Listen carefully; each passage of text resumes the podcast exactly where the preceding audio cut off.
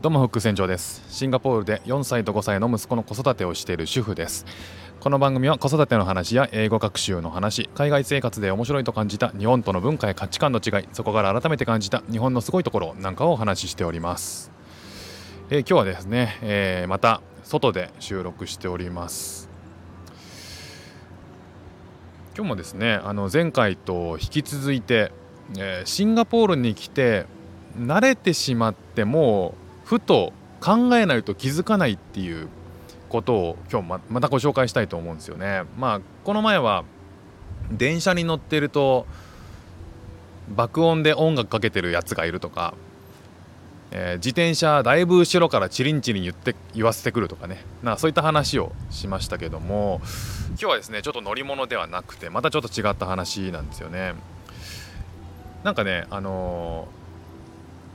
まあ過剰過剰書き的にねあのどんどん言っていこうかなと思うんですけどまずねこう、えーと、道を歩いてて、人が割と外で寝てるっていうことですよね。まあ、どういうことかって言いますとあのこっちで肉体労働とかをやってる人たち、まあ、12時1時とかがちょうど休み時間なんでしょうね。まあ、その時間帯に、えー、現場を離れて、まあ、道路工事をしている人とか建設現場にいる人とかあの掃除を主にやってる人とかねこうモールとかそういうところの掃除をやってる人とか、まあ、そういう人たちが割とねあの12時1時でご飯を食べた後に外で昼寝をしているっていうことをよく見かけるんですよね。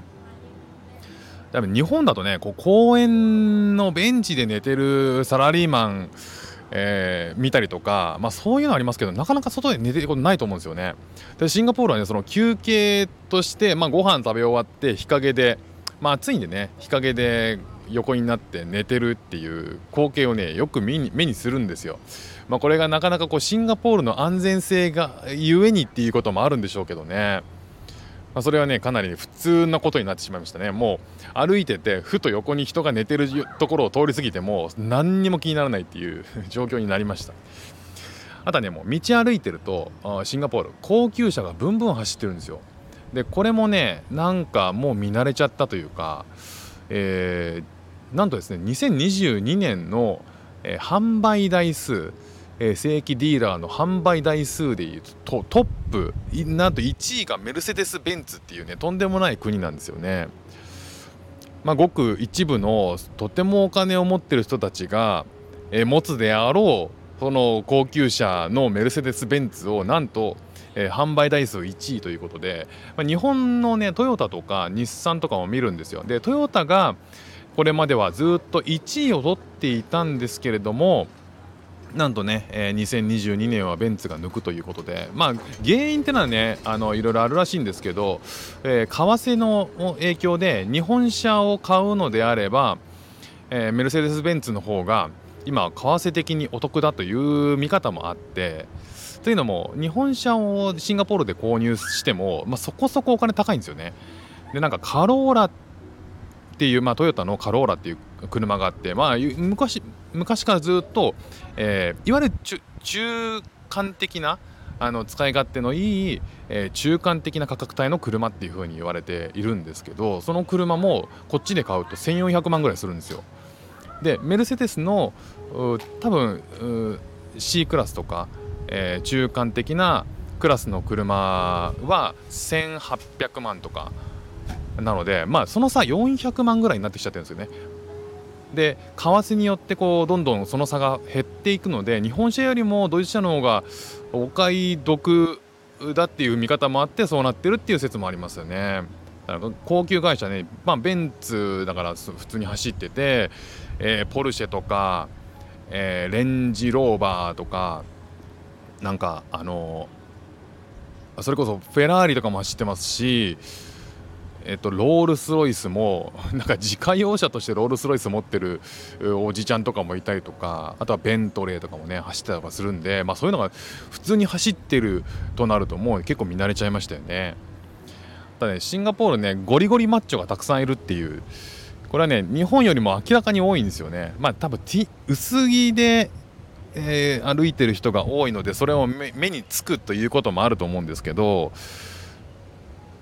多分ねこうシンガポール人は、えーまあ、あの兵役制度っていうのがあるんですよね。その18歳何歳だったかな、えーと、2年間とかあのナショナルサービスって言って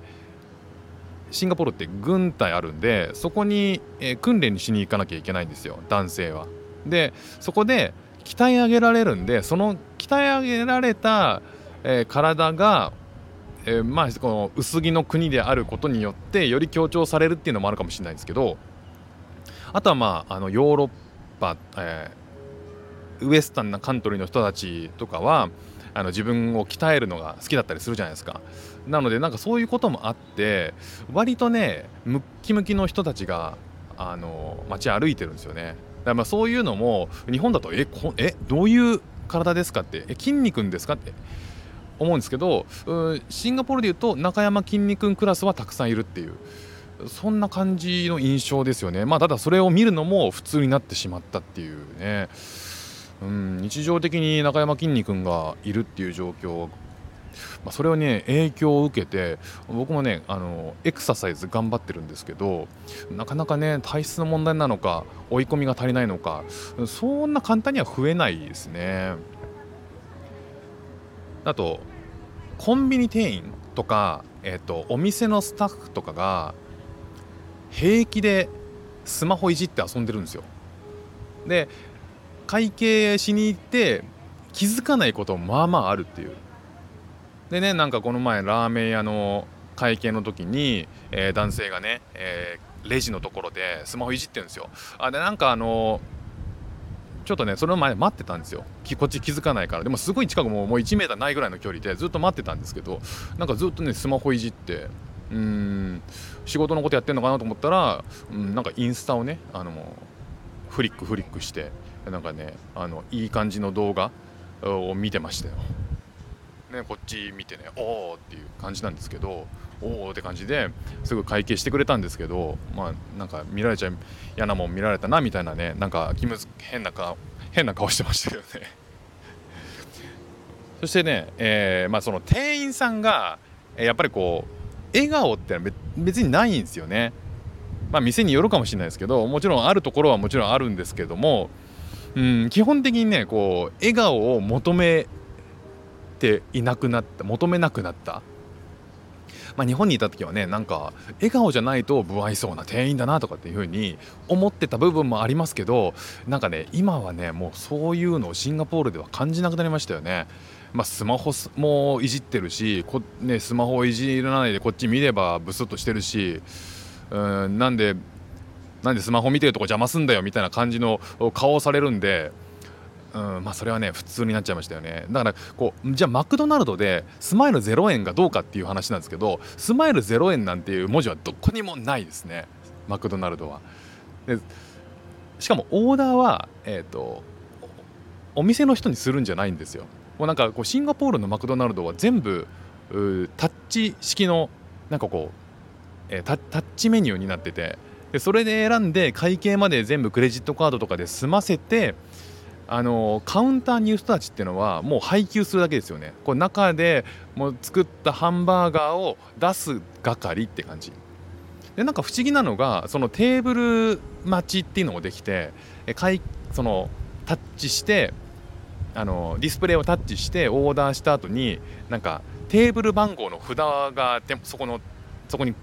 くっついてるんでくっついてるというかこう用意されてるんでその番号を入力するしてテーブルにその番号札を持っていくと、あのー、マクドナルドの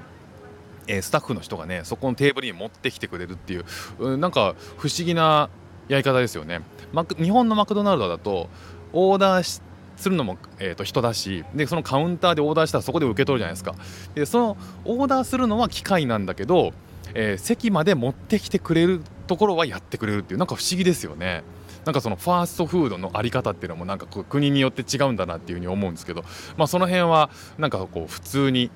シンガポールに生活してもうスマイルマクドナルドでスマイルを求めることはなくなったっていうね、まあ、そんなことねいろいろありますよ。またなんかねこうシンガポールで慣れてしまったことどんどん出てくると思うんでまたねご紹介させていただきますね。